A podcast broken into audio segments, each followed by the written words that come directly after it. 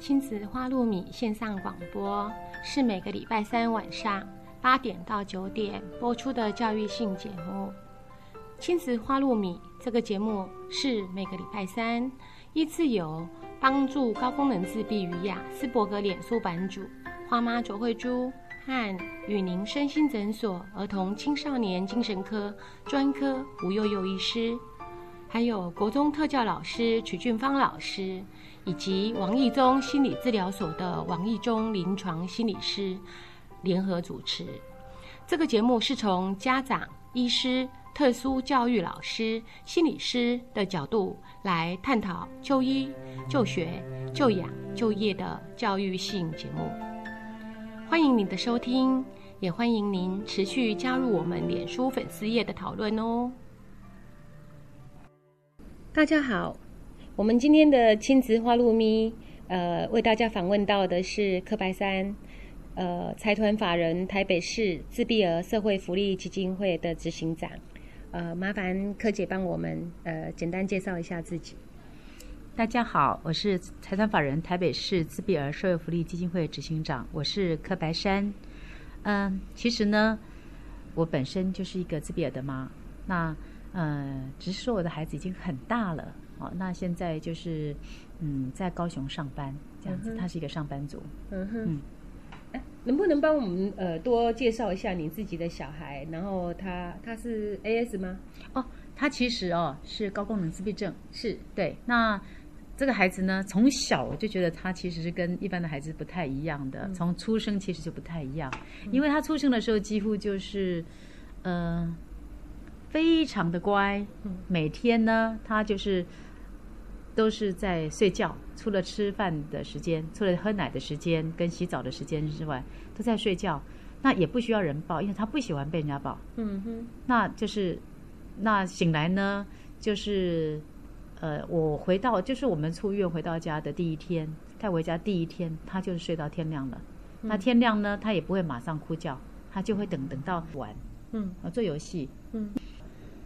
到了大概三三岁吧，上小上幼稚园。嗯，我们在看，我家里是订，当时是订订报纸，他已经会看报纸了，是看成人的报纸了。是是是，就开始认识大字了，对不对？对，所以他没有经经过注音的阶段，他是直接认国字。所以他是在认国字的那个阶段，同时开始会讲话。对，嗯哼。那因为这个时候就有非常多的，我是觉得会非常多的文化刺激。是。就是进入嘛，因为他大量的认知，那看了很多的东西，那我们就加上我们配合我们讲故事啊什么的，是，然后他就突然间就会讲话了，是，但是会讲话之后，另外一个麻烦又来了，怎么说呢？超级爱讲话，嗯哼，讲不停，嗯哼，那讲的都是他想讲的话，然 后就是这样子啊，所以跟他对谈什么的有没有特别的地方？还好，他就很像是一个小学究。嗯哼，你只是只只是会觉得说，他的用字遣词啊什么，跟一般的孩子是不太一样的。嗯哼，他会用一些成语。嗯哼，这样子，那我们也会开始讲话没有多久就开始一直讲成语。对，所以很像很像。他是语文方面有特殊能力的的孩子吗？嗯，应该是了，因为我我当时我也没有去特别去测他的那个 I Q，其实他的那个当时。我记得测的时候，他确实在语言当那个方他方面的话，他的那个能力是比较高的。什么时候测的？呃，好，说到这个，这个很好笑了。老实讲，因为幼稚园的时候，我们也也后来是不得已就让他，就是我我要上班了，非得让他上幼稚园不可，他才上幼稚园。但是他上幼稚园确实也是带给园长很大的，就是我们园长是很包容的。嗯，比如说。他可能上课上了一半，就突然就跑不见。嗯哼哦，那当时人家就觉得他可能是过冬儿，但是又我就说他其实又是一个很乖的孩子，所以呢，大家都都对不起，麻烦您解释一下，什么叫做很乖的过冬儿？很乖，其实哈，这就是我要解释他在第一次哦，我们会觉得说想要带他去看医生，他入小学的时候。是，然后呢？入小学的，我记得是第一个月吧，老师就来跟我说，说嗯，妈妈对不起哦，其实你的孩子应该是个天才，可是我把他当白痴，为什么呢？因为他，他就是上课专心度真的不到五分钟，然后就会到处走来走去，嗯然后我都以为他听不懂，嗯可是呢，他讲话不是，可是可是他我如果我们在做测验，他又都会是哦。然后老师跟我对不起，是因为是说当时他入小学做的那个智力测验呢，哈，几乎是满分，嗯百分等级是九十九，是所以这表示他是非常聪明。是但是老师就觉得很困扰，为什么你听不懂？那他的走来走去，为什么说他是很乖，又很又被怀疑，又又很过动？就是说，他不是那种会闯祸的孩子。嗯那你叫他乖乖回来做，他还是会乖乖回来做好。是但是他又没有办法坐得住。是那那时候我就问他，我就说，嗯、你为什么上课的时候都要走来走去呢？或者是你为什么上课的时候要跑出去外面？是好，其实他是他的理由真的就是非常简单，是他出去的原因是因为我想出去玩。嗯哼那他上课走来走去的原因是因为是说，因为我想知道别人这个时候都在做什么，嗯哼。因为他觉得无聊嘛，是是 对不对？所以这跟一般的过动其实是不太一样的。是那老师就跟我说：“妈妈，我觉得他不对，是。他可能是自闭症，因为他非常喜欢转圈圈，嗯 然后就是他那个特质很像，所以嗯哼。我们叫小孩，既然人家这样讲，而且我觉得他确实也很怪，嗯因为从小我都觉得我孩子是又聪明又怪。又聪明又怪又可爱，然后又真的非常奇怪。比如说，我印象最深刻的是有一次我带他回回娘家，我们娘家在竹山嘛啊，然后然后就是他就大家在打棒球，嗯。我们那时候他大概三岁多，嗯。他在旁边看，嗯。他可以笑笑的，比如说人家挥棒落空，他就可以笑笑到非常夸张，他就非常开心，笑得很高兴。但是，但是叫他跟他一起玩，他不要。嗯哼，然后呢，他只要在旁边看，他就很开心。他有肢体不协调的部分，当然也有啊，到他到了高那时候还没发现，那时候都还没没发现。嗯哎，他跟他某些地方又很好，比如他平衡感什么又很好，哦他某些很不协调，可是某些又特别好。是是是，所以我们只觉得这个孩子很怪，然后，嗯、阿公阿妈就会觉得说，这个囡仔吼，家叫拢唔插啦。嘿啊为什么呢？没因为嘿啦，因为怎么样哈？拢是大人拢无教唔呢，是啦，佮讲唔是，只要哈，因为是这样子啊，只要哈，你老甲公吼，哎，那个谁，这要不要吃糖果？他一定会回应你呀、哦。因为他没有兴趣，他就不想理你呀、哦，所以就是很，他比较特别的，就是说，他非常他的选择性，他非常有自己的想法，哦是是是他对他没有兴趣的事情，他是可以充耳不闻，嗯哼嗯，可是对他有兴趣的事情呢，你根本就一点点，他马上很敏感，马上就知道了，马上就非常有，马上就就是就很热烈的来回应，嗯。所以。所以这个孩子从小我就觉得很怪，所以当老师告诉我说他可能是自闭症的时候，我那个时候虽然搞不清楚自闭症是什么，但是老师跟我讲他喜欢转圈圈啊，他喜欢怎样怎样讲，我就觉得说他他没有朋友，我就想说，哎，好像是哎，好，那我们就就就带我就带他去台大，嗯我去就诊，然后看了看了看呢，医生就说：“哎呀，他没问题了，他只是太聪明了，因为他现在虽然是小一，可是有小四的程度了，所以上课难怪他坐不住啊，因为因为他都会啦，嗯哼对不对？嗯然后就讲讲，他说后来二年级的时候，老师就说：哎呀，我觉得他真的是因为就是刚刚你讲的很多所以老师也很厉害，医生都那样子说了，他还是他就觉得他不不哇死心哦，他就说啊，妈妈，那你这样子好不好？你要不要去看看？我觉得他应该是感觉统合失调。其实那时候我就带他到市疗去看，是可是他他也很好笑，他到了市疗，哦，我我都快吓死了，你知道吗？因为这就是又自闭症的特质又出来了。那时候我也不懂，嗯哼，他一到市疗，他马上就很大声的讲：“妈妈，你为什么带我到精神病院来看医生？” 那我真的觉得说，哇，天哪！所以都没有跟他沟通，就带他去医院了，对，因为也 OK 啊，嗯没有失调哦。是。在一二年级做就做了两次的，到到两个医院都告诉我说这孩子是。是正常的，是是是，但是我一直觉得他是怪的，嗯我没有办法说他是不正常，但是我是说他是怪的。嗯哼，哦。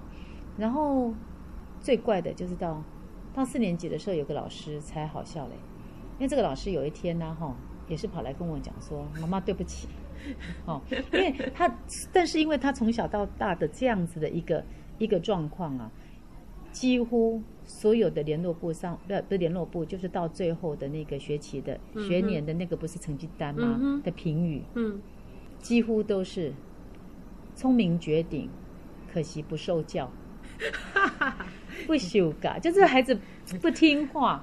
但是这个有个老师又来跟我道歉，了说：“妈妈，我发现了，他其实并不是不听话，他是太听话了。”哦，比如说那次是为什么呢？是因为他又惹老师生气了，那老师就说：“你给我滚！”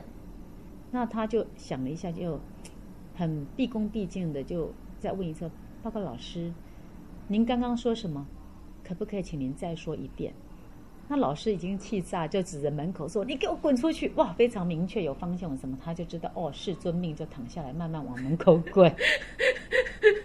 这非常哇，classical 的糟糕，那会以为是很大的挑衅呢。对，可是在，但是那那那一刹那，突然老师也觉得不对劲。，对那那一刻，老师突然间想到了，突然间去看到，因为之前老师都是觉得他在挑衅，可是反而这个老师是因为那一这件这个事件，他来跟我道歉，他启发，对他觉得说，妈妈，我觉得他应该不是不听话，是而是他太听话，对，他太认真去去过生活了，是是是。所以这也是我们觉得很有意思，这是他嗯所国以这件。事情后来就再回去医院吗？还是怎么样？还没有。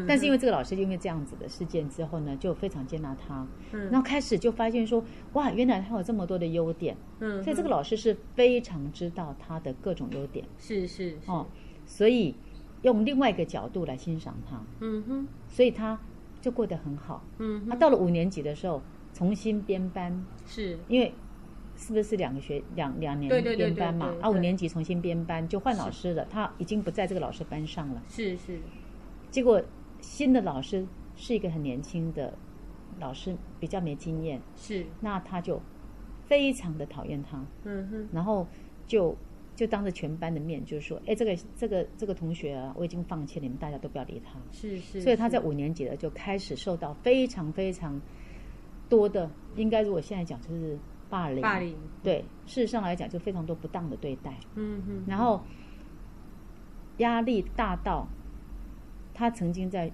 学校躲着哭，嗯然后回到家里，他因为他他不会跟我讲他在学校发生什么事情，了因为我们的孩子是没有能力表达那一块，他很爱讲话，可是他不讲，他也不嗯会讲这一块，对，哼，非常大的焦虑，嗯，所以他开始出现了自伤的行为。是，他回到家就开始拔头发，嗯哼，那男生小男生头发很短，对不对？嗯哼，可是他可以这样一撮一撮的拔，所以他头上就有一两圈是光光的。嗯哼，那这个时候我们就觉得不对呀、小孩子这样一定不是不对了，啊、你看了也很心疼，是。就再回到台大去重新再再就诊。是，那这时候医生就判定说他是自闭症，是是。是在这个时候才被确诊。是是，对，不过听起来，你现在在回溯这段时间，你有什么感觉？就对于这么晚才得到的诊断，我觉得哦，对我来讲是个人来讲呢，我嗯觉得其实是还好，因为其实他是一个聪明的孩子。是那因为他因为他的聪明，让他的障碍没有特别的凸凸显对所以就被忽略了。是是，但是我一直有疑问，这个孩子到底是怎么了？嗯哼，反而确诊了之后，我是放心的。我知道，我终于知道我的孩子是什么问题。是为什么？因为大家总总是觉得是应该要对症下药嘛。那我如果没有对症，我怎么下药？是所以当我确诊的是他是自闭症之后，我反而反而是放心了。我知道说我还是有问题，而且这问题是什么，那我就可以想办法去解决这个问题。因为那时候可能我还我还很天真嘛，我大概以为自闭症吃药就会好吧。嗯，我这样子不好意思，我先插个嘴哈，就是说，我觉得在我们那个年代，尤其是你又早我我很多年哦。呃，我们见识到那个时候的自闭症，我们知道的高功能应该是不多嘛，所以你没有呃抗拒就直接接受的这样的事情吗？没有啊？嗯哼，为什么呢？因为第一个当然就是零手册的问题。嗯哼，对，我那时候也当然你说没有想过，不可能，是哦是想。那那时候想了之后，就说刚好我就认识了一个呃，就是王华培老师，哦，那王老师就对我很好。其实王王王华培老师，我记得是是他有一次我听他演讲，我是跟他挑衅的，因为那时候我很生气。是我生气的原因是在于是说，我的孩子根本不需要什么补救教学，可是我孩子需要的是一个，因为他我觉得他比如说他音乐很好，他电脑很好，他什么很好，他是是他应该是往他的优势能力去发展。是。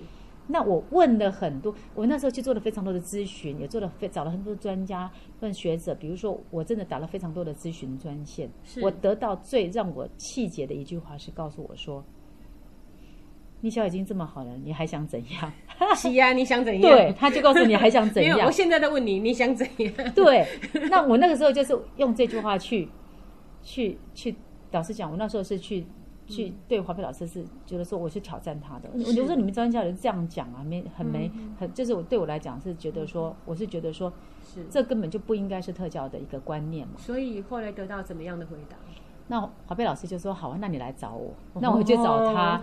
然后就是其实其实我就觉得说，哎，其实华培老师是一个很好的老很好的很好的老师了。那有一些有一些对我当然是有一些启发了，比如说他对我孩子的信任呐、我孩子的一些尊重。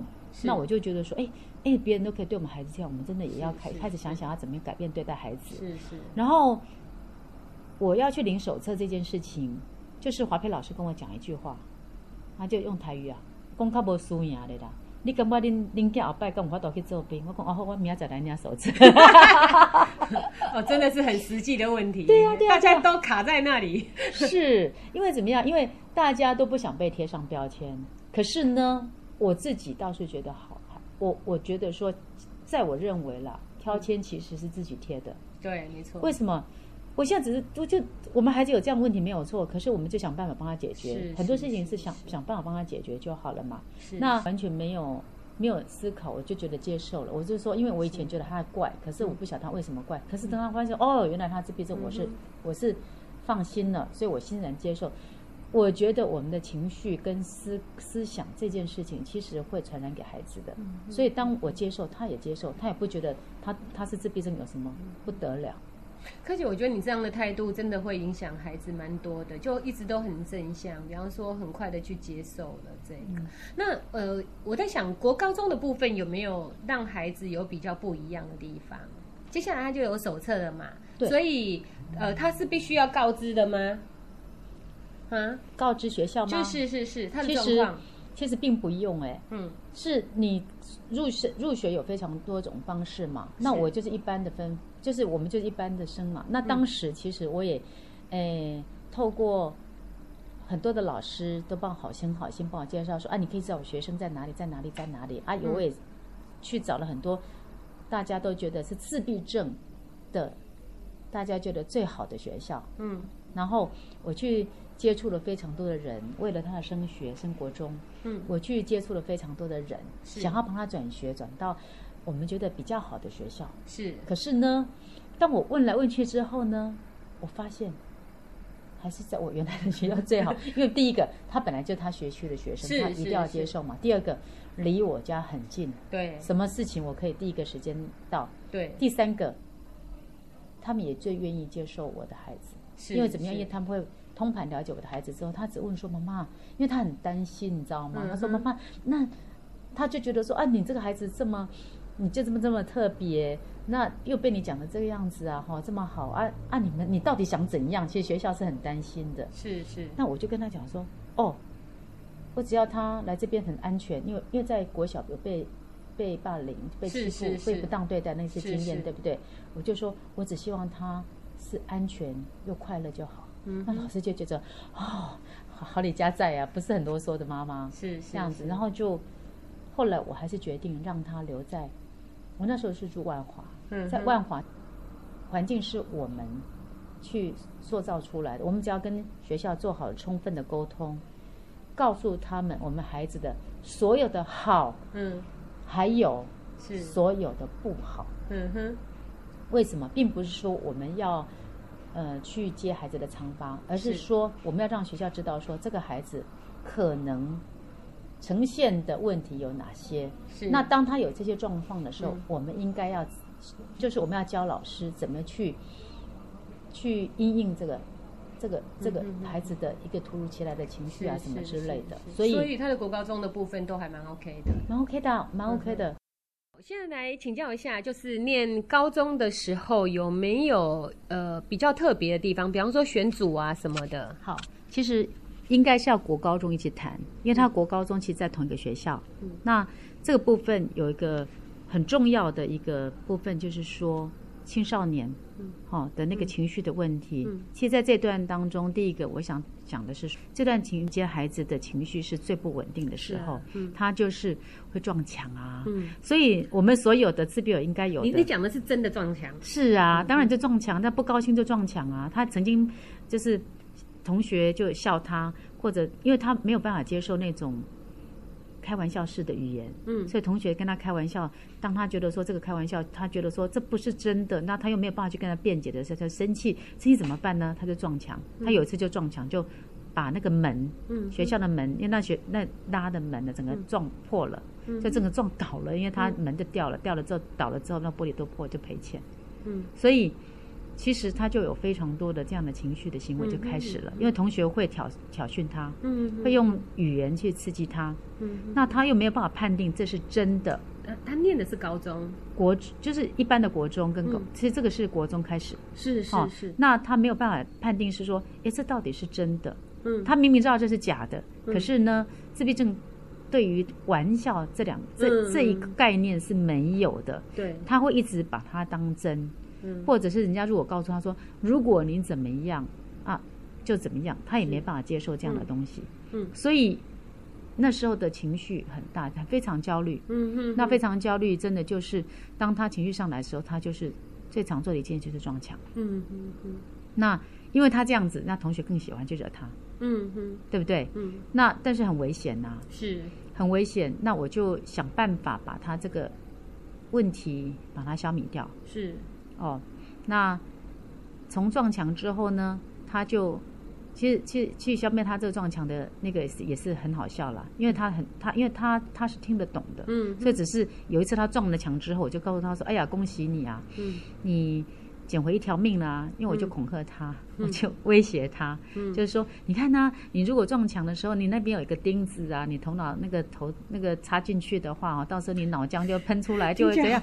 对，然后我就跟他讲，那这样就你会死掉。这样。他说，那万一没死的话，你就变成植物人了，然后他就完蛋，你很可怜呐、你都不能打电脑，不能怎样哈，就是 就是真的就是恐吓他，嗯然后他他就从此他真的就不敢撞墙了，但是他用手去捶，可是他其实有在练钢琴，嗯。那我怕我怕他手受伤，嗯，那我就说没关系，你就手给他捶断好了，怎样子啊，然后他就开始，下次手喷血，后来就就变成什么，他也不捶了，就开始嗯，丢东西。就，还是会自伤，用别的方式来对，取就开始摔东西。没错，那摔东西之后呢，我又用了一个方式去让他减少他那个强度跟次数。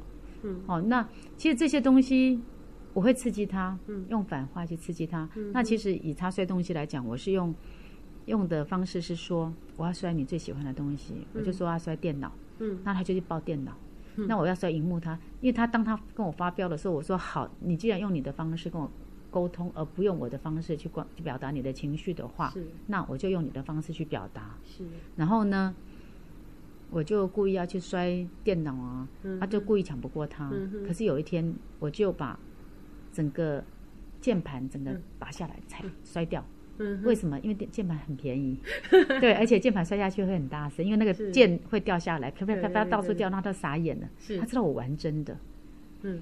那从那次开始，他就不太敢嗯哼乱摔东西的。嗯那个摔东西次数也频率也降低非常多。嗯哼，因为，但是我也要提醒所有的妈妈，这不是可以用在每个身上的，因为我们有非常多雅斯伯格的孩子对，他其实是比较有比较强的反社会人格，嗯。你越是这样刺激他，嗯。他马上越报复给你，是。所以这一定要非常了解你的孩子，你策你你才可以去选择你要运用什么样的策略。是，那这是因为我刚刚从头到尾一直都强调我的孩子非常的温和，嗯，他是一个乖孩子。我我想我可以补充一点，因为同样的行为，我的孩子也有。我刚刚从听到现在，因为我今天才第一次听您讲这样的故事，觉得好像哦。然后发生的年龄层，然后从那成长几乎都是一个样子。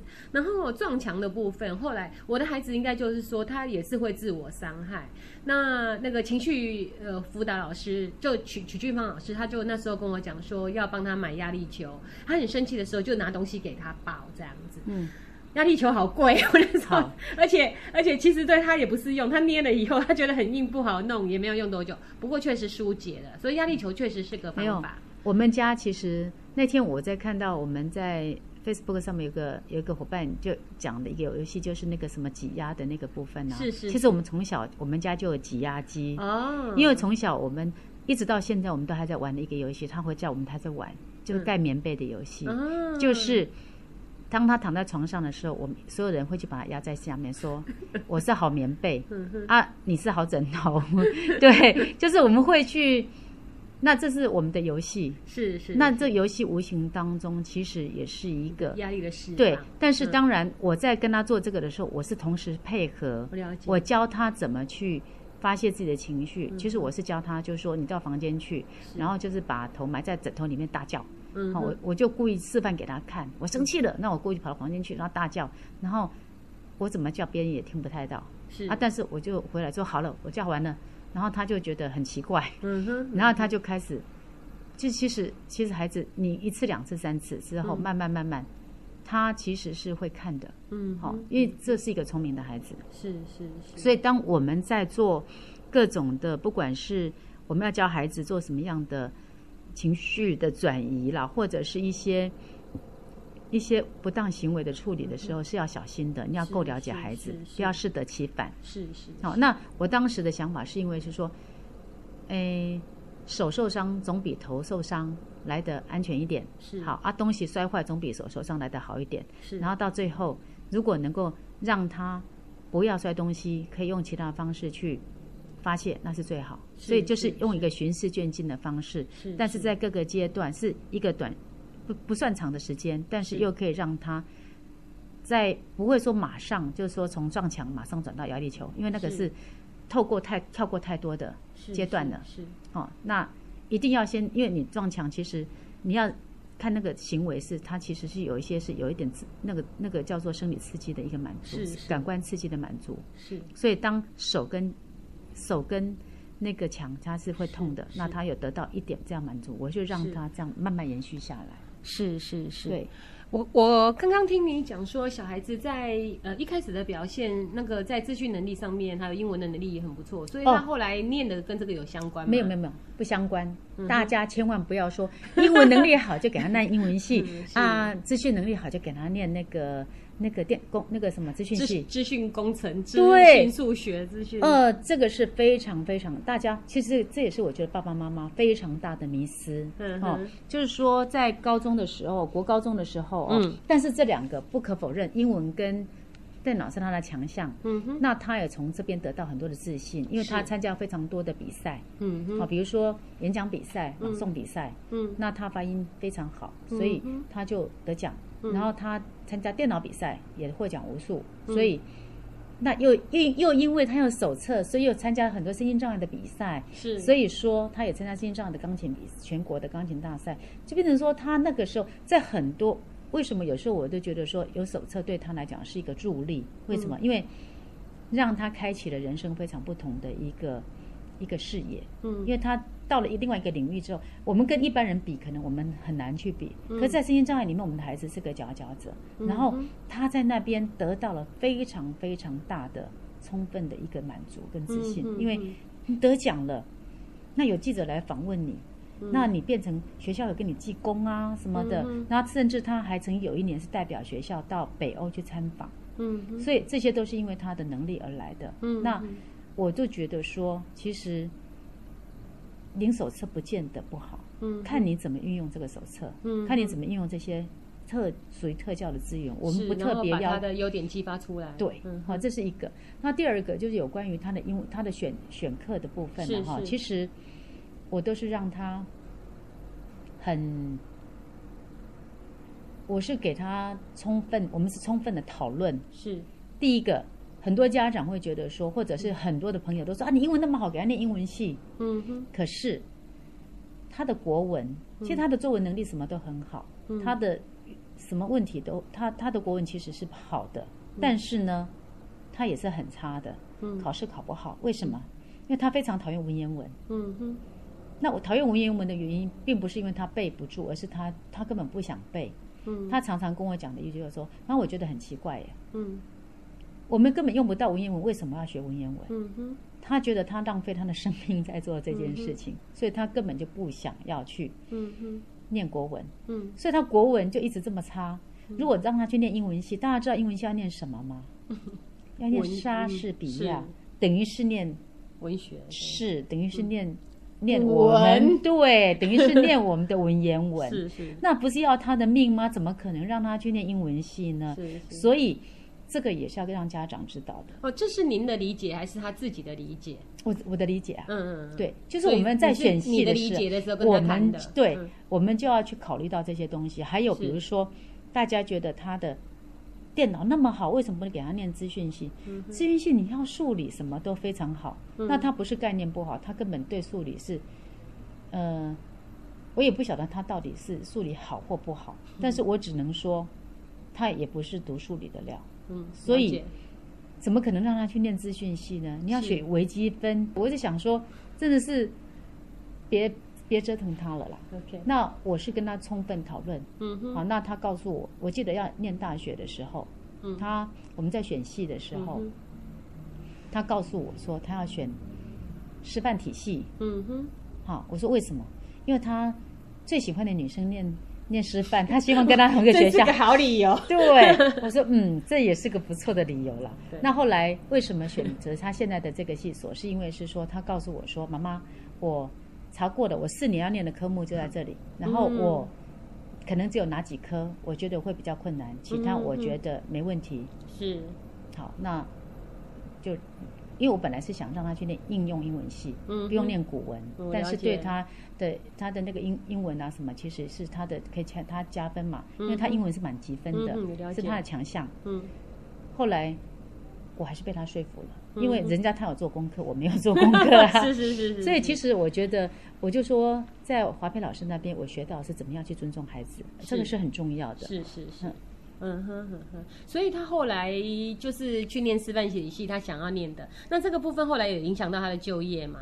哦，他念师范体系之后是，他是念平师，那这个也就是我要跟爸爸妈妈分享的，嗯哼，因为很重要。嗯哼，屏东、台北离那么远，然后很多人就问他说你太棒了咯，：“柯白胜，你起你哪家好大，你哪个你有你家够好大对，你怎么嗯敢呢、你儿子，你知道你还把他放那么远去？是啊，好，这就是我一直在做的。嗯从小学开始，嗯哼，我训练的孩子功课从来不重要，因为你也知道，他不管嗯到哪里补习都补不完啊，是都没办法是补习啦，所以他从来就不补习。没错，那功课 很难吧？好不好？你强迫他补，他绝对也不肯补吧？对，所以反正他从来都是考实力的啦。嗯哼，哦，他说他每次都跟我讲他是实战型的，嗯哼，但是我花了非常多的时间去让他做生活自理的训练，比如是说从小他就要必须呃会煮饭，嗯，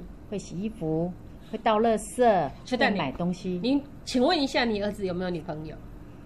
诶，目前还在找当中。哦，好，对这是一个顺便帮他找。重要信息，对对对对 他真的，科白山在扯新波，嘿，他真的很厉害嗯，他会煮饭，嗯。好会洗衣服，会倒垃圾，会买东西，就是所有东西他自己都会做。嗯。那这样子，当我们知道说他到一个陌生的地方，他有自己照顾自己的能力，是。我很放心。是是，我很放心那当然，他的情绪的部分偶尔会不放心，所以我在第一次带他去学校的时候，是我就先帮他建立一些关系，是，好，然后就有几个人就跟他是比较好一点的。嗯，有一些影子在后对面。对对对，嗯就是有一些我们所谓的那个自自然的支持者，你讲的比较好自然的支持者。对对对，我们就帮他在身边建立一些支持者给是，他。是是是是然后他这个支有支持的环境之下，那我们就比较放心。是，那还有一个很重要的地方、嗯就是，呃，很多人都觉得他现在在上班啊，怎么样？大家觉得因为这样子，就是说啊，你把孩子教得很好。嗯哼，其实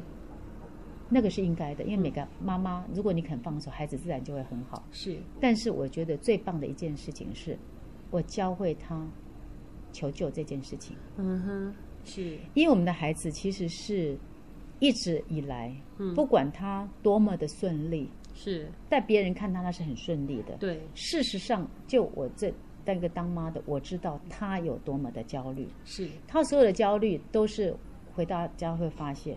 他回到家，当他情绪大到没办法控制、失控的时候，他一定是摔东西，是，一定是有一些仪式性的行为都处理完了之后，他才告诉你妈，你知道我有多，你有，你我知道你知道我压力有多大吗？等等是。但是这也是我长期培养他要跟我讲的部分。是，哦，那所以当他情绪很很压压力很大，嗯。情绪不好，他没办法，他自己觉得他要要抱的时候，是，他会来找我求救，是，是，不管是电话是。或者是回家，他会就会来找我求救。是，那如果说来不及的时候，是，他也会跟他身边人求救，是，是，但是偶尔身边人也会因为这样而，当然会觉得说你为什么老是这个样子？是，是，但是总比没有没有出口好是，哦。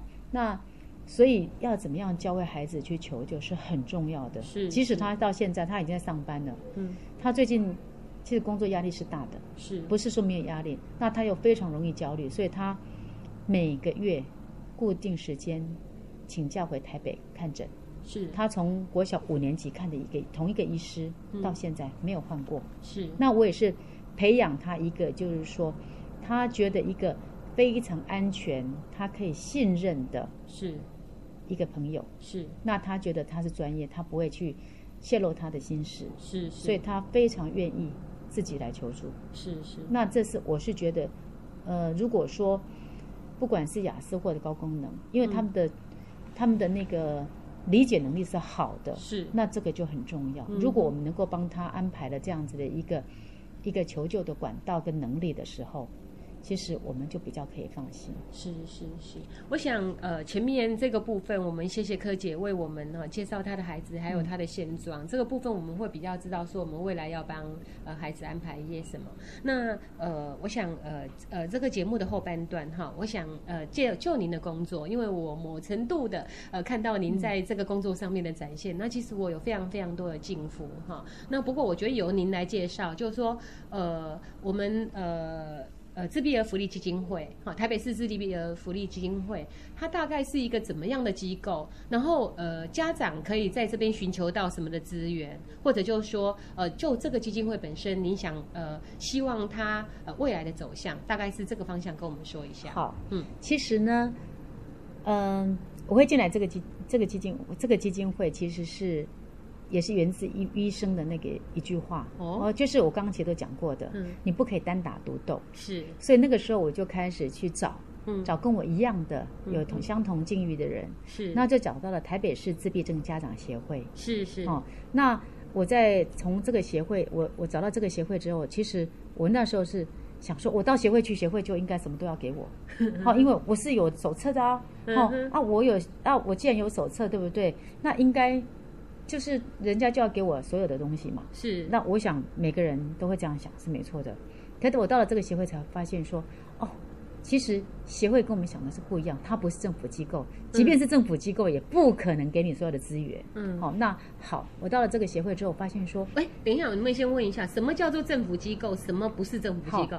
所以政府机构就所谓的说台北市政府啊，嗯，那些啊，那是政府机构啊，什么什么社会局啊、教育局啊，像我们现在如果家长会听、嗯哦，所以其实因应不同的服务，它有不同的主我们现在如管机关。果是协会啦、家长会的这些都不是政府机关，就对了。当然不是啊，那基金会是不是？也不是啊，哦，根本政府没给我们钱呐、所以 所以这些东西都会需要捐款，就对。哦，这个就是很辛苦的地方啦。嗯但是我我当时是想说，哦，抱着说我来这边我应该有资源，嗯哼，可是我到了这边之后，我才发现说，天哪！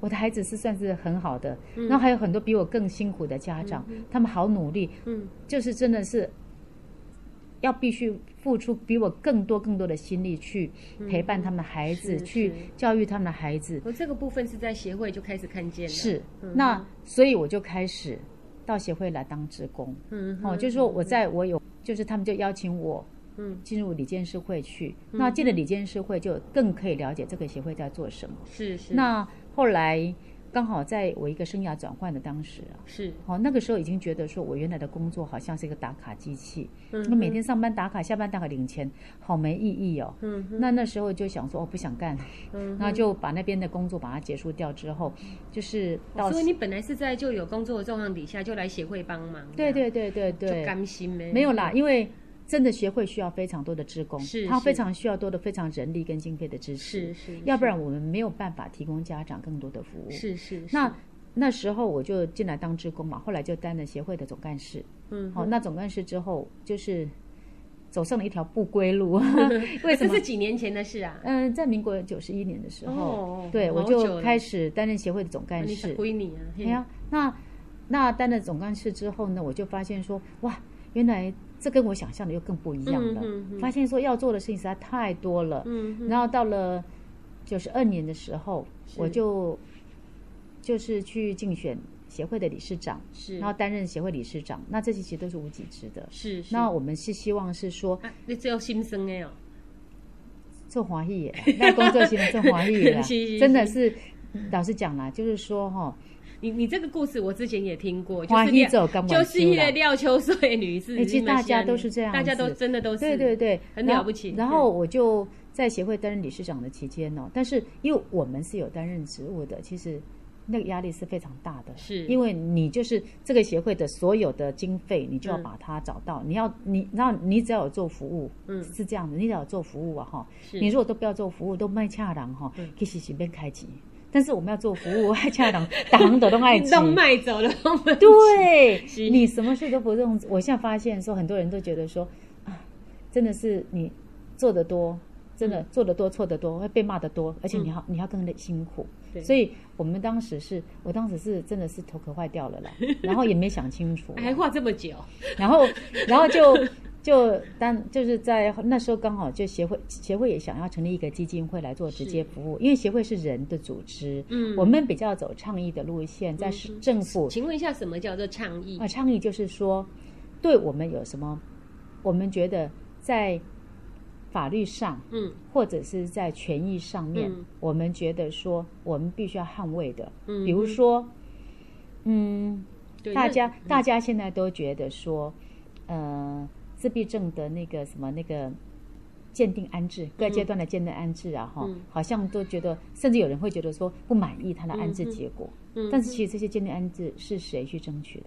是我们去争取来的。嗯哼就说你一定要让我们给我们一个管道，嗯让我们这些自闭症的族群跟别人是不一样的，是哦，有一个比较适合适的升学管道。是而且我们以前是因为安置到学校去的时候，学校是会拒绝的，是所以早期我们在教育的阶段，我们使了非常多的力，让学校每个学校都要我们要求一定要零拒绝我们的孩子，是，然后我们再要求每个学校一定要有合格的特特特教老师，是这是台北市第一个最早做到的。现在到很多的外县市是有时候是因为以前的特教老师，在我们那个时候，特教老师是什么？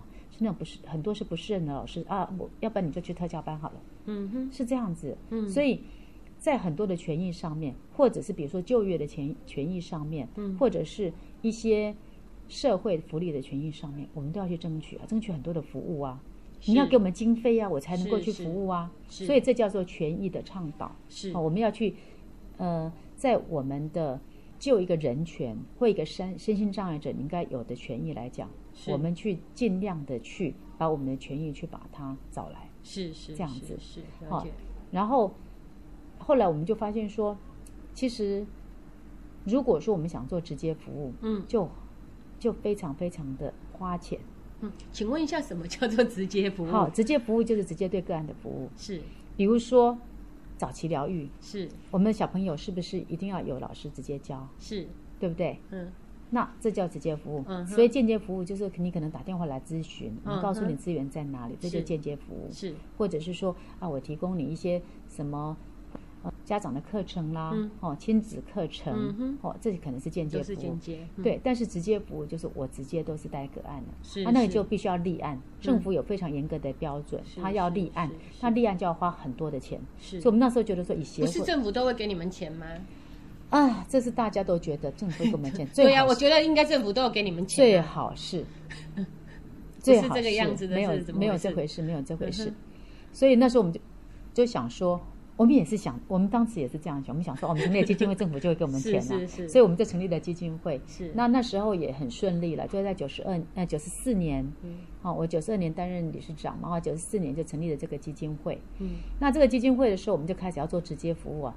那个时候才真的发现说，哦，你光成立一个基金会是没有用的。你成立这个基金会，你要筹到一千万，那这一千万是不能动的，嗯哼是要放在那边，嗯就是给保证，你可以开基金会，这是政府给政府的保证金。是那你要做什么事情？你你要做早疗，你要去找钱。嗯你成立一个早早疗中心，你从找找房子找什么，你大概要又花个大大概搞不好几百万上千万又跑不掉。嗯哼我就要去找这个钱，嗯然后呢，你要做呃家庭的支持服务，嗯哼。你也要找钱。是。你只要有做服务，你就要自己去找钱。嗯政府没有错，他在某些时候会补助你一部分，但是除非他是委托案，他委托给你说、哦，我现在政府有什么的工作要委托给你帮我做，那这个我可能会补你全额，嗯哼。要不然嗯。只要是补助案，嗯。政府如果有补助你七成、嗯。八成，你就偷笑了。嗯。像我们最近才通过的那个呃社区日间作业设施，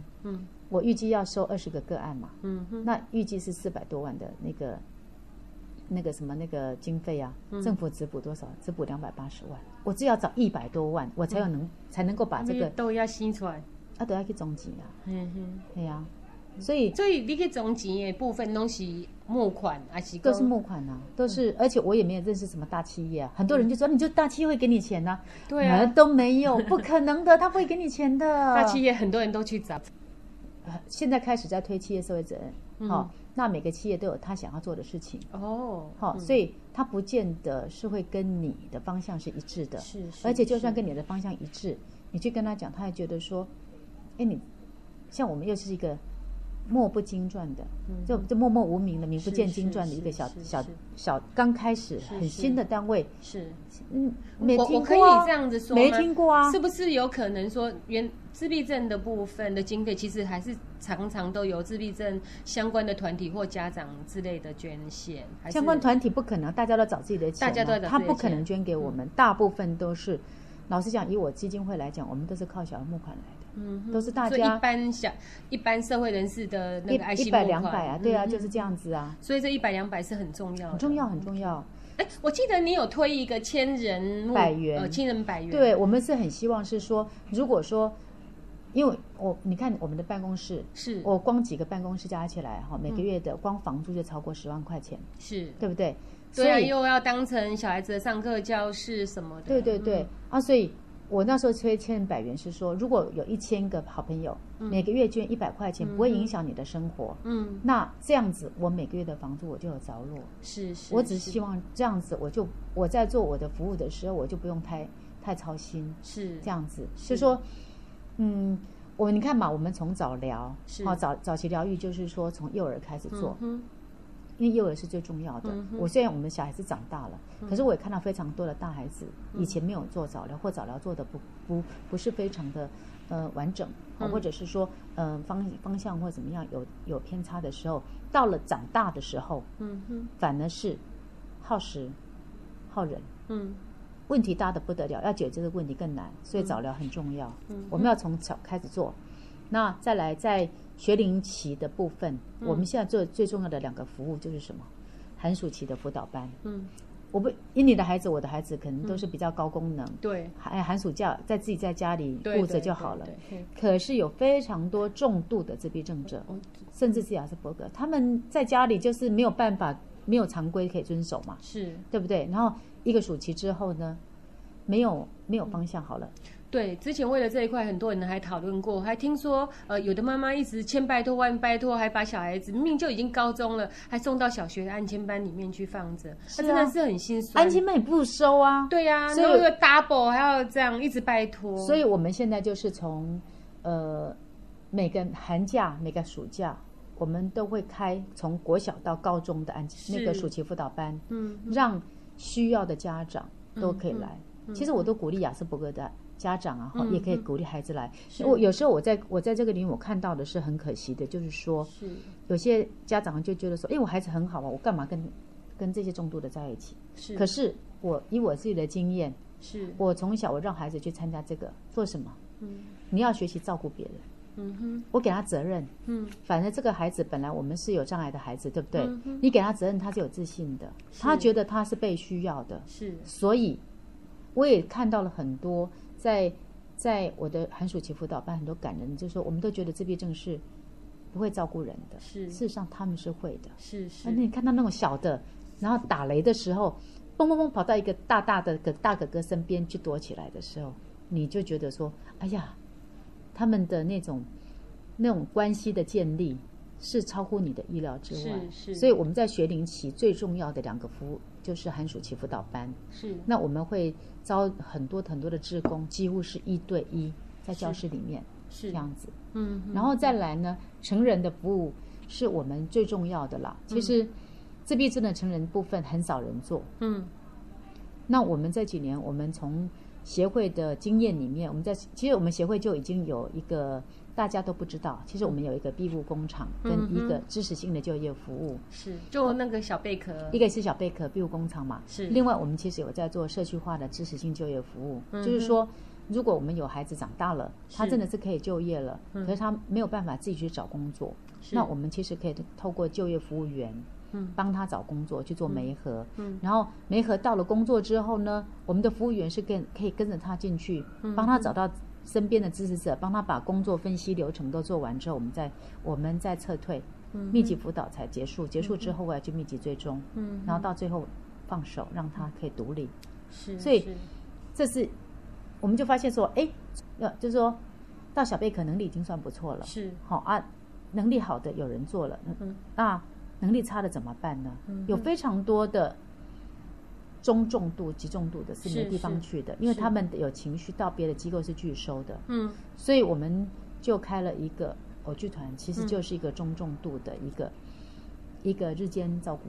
是是。然后后来发现偶，剧的意思是，我们是希望透过一些比较，偶是木偶吗？其实当时是希望说哈、给他们表演用超偶的方式来。其实偶剧团的由来是这样子啦，嗯哼哦，就是我看到一个个案，嗯有一次我们带带一群家长出去玩，是那一个个案已经二十几岁了，一百九十公分，是然后超过一百公斤，是又高又壮，很可怕吧？嗯嗯看起来就190公看起来就已经很可怕了，对不对？。对结果他在做什么？他在车上在玩他的生殖器。是，那我大家就觉得他好可怕、啊，对但是对我来讲，我真的觉得我可以体体谅。为什么？那是他最好玩的游戏玩具嘛，随身携带不用钱、是。啊，然后随时可以玩，他玩的又有反应，嗯。对不对？那我在想说，哎，像这样的个案，假设我是教会他超偶，嗯。那他出去的时候给他两个偶套在手上，嗯。他有超偶，人家还会觉得啊，你哪家搞？嗯。那这些行为自然就不见了嘛。嗯。我那时候其实是这样想，我是想让他们学布袋戏啊，可是后来发现说布袋戏那个唢呐音频太高了，嗯。不可能。嗯。后来我才想说去找偶剧，后来发现说偶剧的概念是大的，嗯。那就是现在就是一个剧团，其实就是一个剧团。嗯嗯嗯。那说剧团是从生活开始训练，嗯哼。他们必须每天学着怎么过生活，怎么跟人家互动，嗯啊，怎么到外面去去去就是买菜啊，嗯哼。哦，然后怎么样去扫地啊、擦桌子啊？因为很多家长都会觉得说，我孩子是这样，我就训练他们也很麻烦呐、嗯而且也觉得说，阿姨都别想走，我赶紧走开近呐。嗯哼所以我觉得他们长期是没有被教到的。嗯那我们就开始训练他过生活。是是是是。因为我亲身经历的跟他们呃一起磨合的一些小小事情，那我真的有看到说这些孩子在这个时候上课，甚至真的是每年都有表演哦，啊在十一月的时候都会公开演出，那孩子的自信呢、都都在那个时候有一个很棒的展其实现。他们来到这边之后，这些孩子确实是整个信心啊什么都提高了。他们现在来这边就很开心啊。他很，他们是很骄傲啊！我记得那个阿红是吗？他看到我，然后就开始，哎，他真的都不会忘，每次来都记得我是谁，而且都看他高兴，爱怎么叫我就怎么叫，一直给我取花名这样。对呀、没错啊，超有趣。所以，所以他们，你看他，我记得这个个案，他第一次，嗯，第一次煮饭的时候，是他好高兴哦，到处去叫他叫。会煮饭哦。他会呀、我上次来的时候，只看他还在那边扫地，然后一坚持一定要那个时间，对就是他的工作时间。对，所以他会煮饭，嗯他现在会洗米煮饭，啊他。好可爱。他到菜市场去买菜的时候，嗯会跟所有的菜市场的人，哎，老王、老李哎，我来了，就是真有一口好像是浓浓的北京不腔，是好像是那个什么，好像是议员啊，去去视察一样啊然后呢，然后呢，他也会帮忙洗一点菜啊，是是啊，炒一点菜这样。是是啊，所以就是说，我就看到很多个案，其实这边是有进步的。是是哦是，然后再来，我们就发现说，因为他们能力更好的时候，也要有地方去啊。嗯但是要到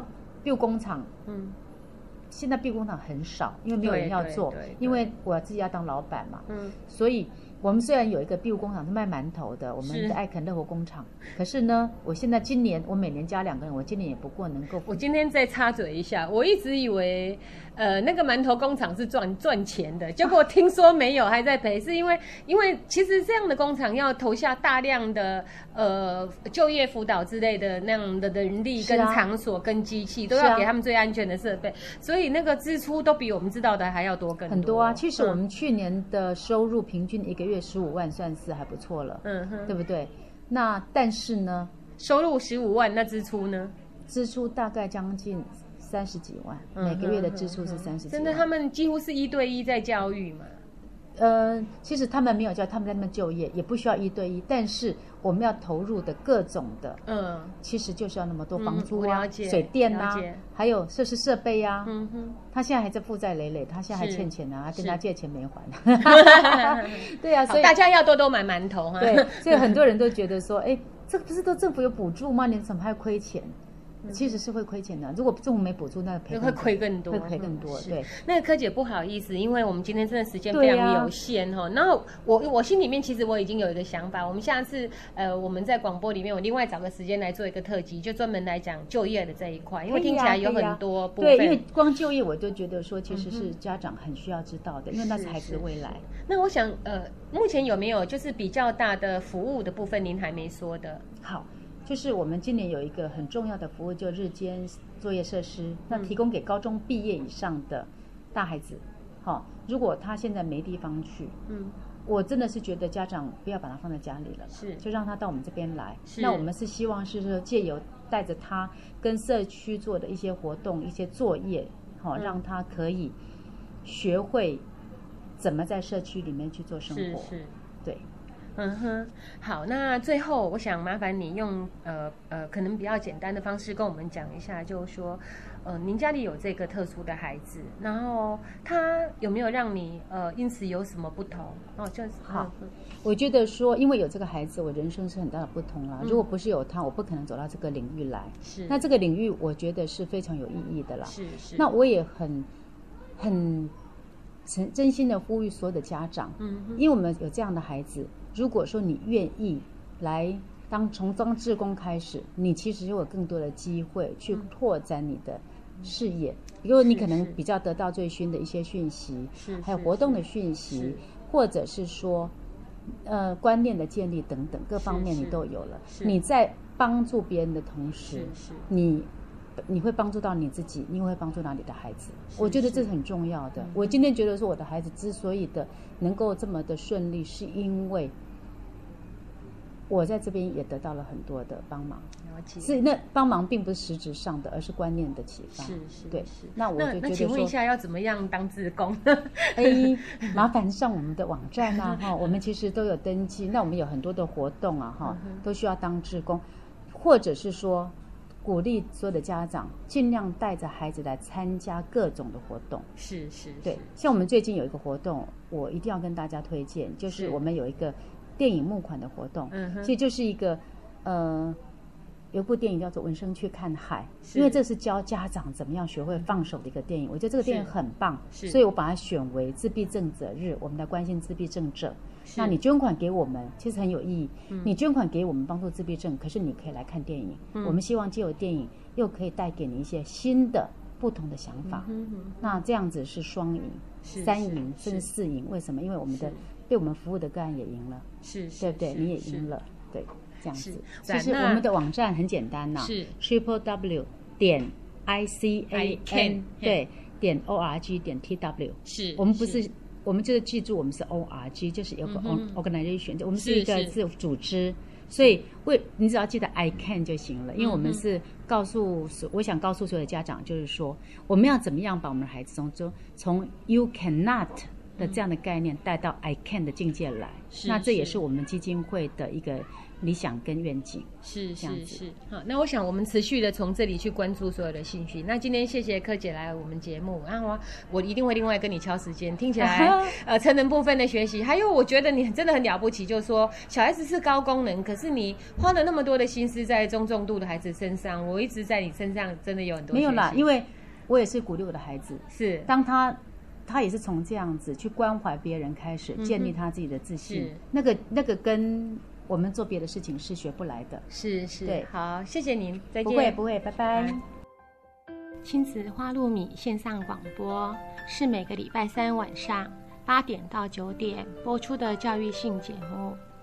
亲子花露米这个节目是每个礼拜三依次由帮助高功能自闭与雅斯伯格脸书版主花妈卓慧珠和与您身心诊所儿童青少年精神科专科吴幼幼医师。还有国中特教老师曲俊芳老师，以及王义中心理治疗所的王义中临床心理师联合主持。这个节目是从家长、医师、特殊教育老师、心理师的角度来探讨就医、就学、就养、就业的教育性节目。欢迎您的收听，也欢迎您持续加入我们脸书粉丝页的讨论哦。